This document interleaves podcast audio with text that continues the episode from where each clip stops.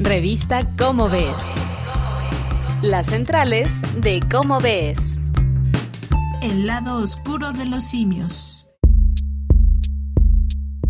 Hola amigos de Radio UNAM, ¿cómo están? Soy Claudia Ogesto y ustedes lo saben bien, estas son las centrales de Cómo Ves. Hola Sergio, ¿cómo estás? Hoy nos vienes a hablar de un tema que la mayoría desconocemos, la conducta de los simios. Platícanos.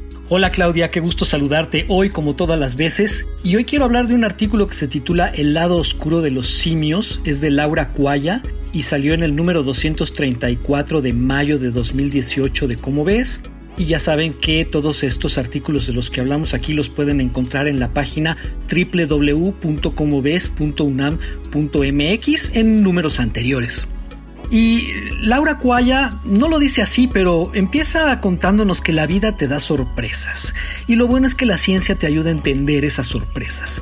Y eso es lo que le pasó a la primatóloga Jane Goodall, muy conocida, cuando se fue a Tanzania a estudiar la conducta de los chimpancés sabemos que son de nuestros parientes más cercanos genéticamente hablando. Y nos encanta, y por eso quizás nos interesa, nos encanta tanto precisamente porque son familia cercana, ¿no? Nos encanta saber de ellos, nos encanta ver programas de changos, ¿no? Eh, en parte por lo mucho que sentimos que se parecen a nosotros. Y claro que se parecen porque son, están entre nuestros parientes evolutivos más cercanos.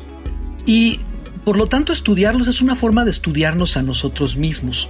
Al mismo tiempo, como nosotros tenemos tantos defectos, ¿no? A veces quisiéramos que estos primos cercanos no los tuvieran y a veces proyectamos esta esperanza sobre los chimpancés cuando nos los representamos, por ejemplo, como buenos y pacíficos habitantes de la selva, ¿no? Nuestro lado bueno, ejemplificado en los chimpancés o en lo que nos imaginamos que es la vida de los chimpancés, ¿no? Como si fueran unos grandes eh, animales muy gentiles en la naturaleza. Pero lo que descubrió Jane Goodall en 1974 fue una realidad muy distinta y sumamente inquietante, y eso es lo que nos cuenta Laura Cuaya en su artículo El lado oscuro de los simios. Resulta que estaba Jane Goodall ahí, ¿no? En la selva, y el 7 de enero de 1974 vio a seis machos y una hembra de una de las comunidades que ella estudiaba patrullando su territorio. Y entonces se fijó que estos chimpancés vieron a un macho al que Goodall había llamado Godi, y como lo vieron solo y distraído, se le acercaron furtivamente en silencio y luego lo atacaron a golpes y mordidas hasta dejarlo medio muerto. De hecho, Goodall después no lo volvió a ver, entonces muy posiblemente que lo hayan matado, básicamente. Y eso que Godi era de una comunidad cercana, ¿no? De, a, la, comunidad de, estos de los atacantes, que apenas hacía poco se había separado de, esta otra comunidad. Y se puede decir entonces que a Godi lo atacaron sus propios amigos. Entonces lo que nunca supo Jane Goodall fue por qué se habían distanciado esas dos comunidades. Pero eso lo descifraron Joseph Feldblum, un investigador de la Universidad Duke en Estados Unidos, y sus colaboradores casi 40 años después, analizando precisamente las notas de Jane Goodall, que era muy meticulosa en sus observaciones de estos chimpancés. Eh, y estos investigadores concluyeron que la separación no fue repentina, más bien se había ido preparando poco a poco por medio de alianzas entre los chimpancés, ¿se dan cuenta? Y también influyeron coyunturas como por ejemplo la llegada de un macho alfa nuevo y la muerte de otro que servía de puente diplomático entre las dos poblaciones.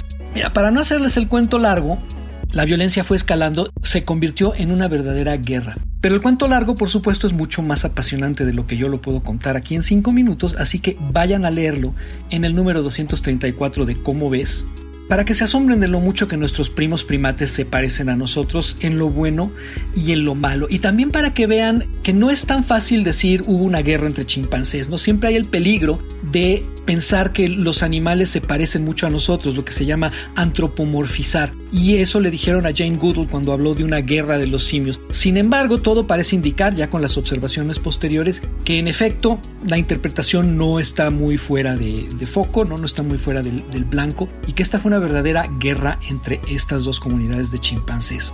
Bueno, vayan a leer el artículo, es apasionante. Y gracias Claudia, y nos vemos la próxima vez.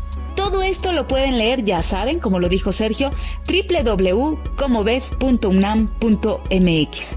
Nos vemos, sí, la próxima vez aquí en las centrales de Cómo Ves. Esto fue una producción de la Dirección General de Divulgación de la Ciencia, UNAM. Revista Cómo Ves.